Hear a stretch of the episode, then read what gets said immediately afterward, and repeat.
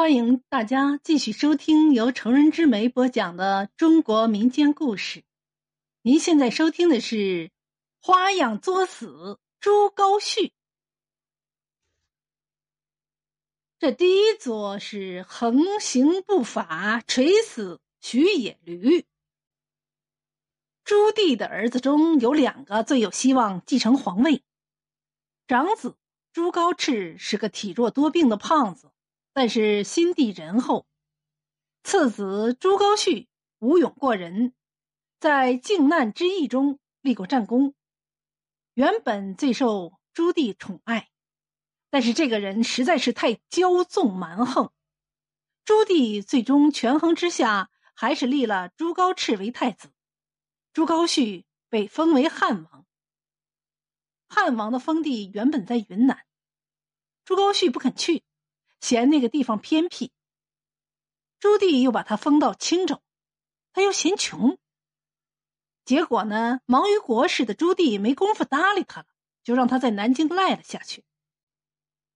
朱高煦软磨硬泡，把皇帝的亲军天策卫要来当成自己的护卫，因为唐太宗李世民当初被封为天策上将，朱高煦出门时就得意洋洋的跟别人夸耀。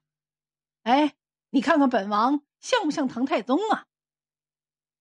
人人都知道，唐太宗是干掉了自己的父兄才当上皇帝的。现在你爹还活着，你自比唐太宗是什么意思啊？这不是作死吗？朱高煦还派人盯着那些跟太子朱高炽走得近的大臣，进谗言陷害他们，不少人因此入狱，甚至冤死。他自己还私下招募三千兵士，四处横行不法。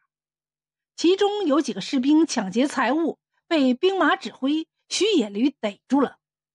朱高煦居然一锤把徐野驴的脑袋给开了瓢。朱棣北伐后回到南京，听说了朱高煦的所作所为，勃然大怒，差点废掉他的王位，贬为庶民。还是太子朱高炽。不计前嫌，为他求情，才改封到山东乐安。就这样，朱高煦坚持不懈的作死，把自己从皇位的候选人中彻底的作了出去。第二作，篡位谋反，谋刺登基王。几年后，永乐帝驾崩，朱高炽顺理成章的身登大宝，就是后来的明仁宗。但这个心地善良的胖皇帝，仅仅十个月后就因病去世，这又让朱高煦蠢蠢欲动起来。当时太子朱瞻基人在南京，而皇帝即位在北京。朱高煦打好了算盘，自己的封地乐安正好在南京通往北京的路上，只要派兵截住北上奔丧的朱瞻基，干掉他。然后自己就趁乱进京登基。朱高煦布好了埋伏，左等朱瞻基没来，右等朱瞻基没来，再等，从京城传来消息，朱瞻基已经正式即位，年号宣德，把自己从王子等到了王爷，又等成了皇叔。朱高煦当时就崩溃了，于是，一跺牙。继续推进他的作死之路，那就反了吧。想造反当皇帝，最好的方法是里应外合，攻破京城。朱高煦想起了自己当初靖难之役时的老战友英国公张辅，于是就派使者联络张辅，想要他做内应。张辅也不含糊，当晚就把使者绑了，交给了皇上。朱高煦在选盟友方面也充分体现了一个蠢人要作死时，实在是没人拦得住啊。得知造反讯息之后，朱瞻基八月八日决定御驾亲征。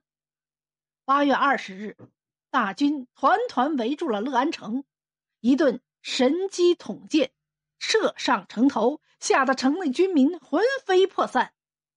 朱高煦见大势已去，第二天。就灰溜溜的出城投降，跪在地上磕头。臣罪该万死，请陛下发落。第三组，无理冲撞，顶缸作大死。按说谋反是杀全家的大罪，群臣也纷纷上表要砍了朱高煦。可是宣宗皇帝和他爹一样心软，也不想刚登基就大开杀戒，于是，在西安门内盖了间宅子，把朱高煦父子软禁了起来。身为一个叛国的王爷，不砍头，不发配边疆，不进天牢，这也算是最好的结局了吧？不，就算到了这个地步，朱高煦仍然发挥着他生命不息。作死不止的本色。隔了一段时间后，明宣宗朱瞻基想起了这个让他糟心恼火的叔叔，就来看望他。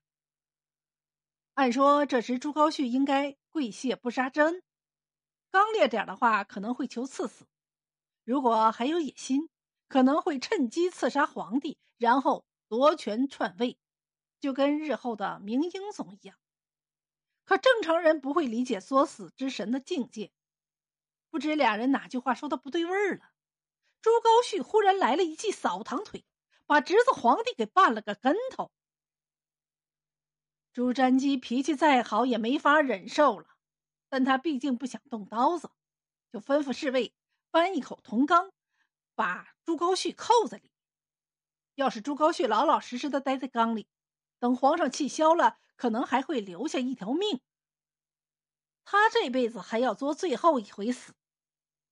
朱高煦顶起了这口三百来斤的大铜缸，在屋里摇摇晃晃的横冲直撞。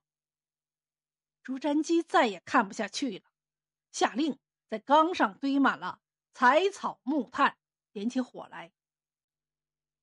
一代作死之神终于死得其所。在铜缸里被烤成了焦炭，如他所愿，最后真的死了。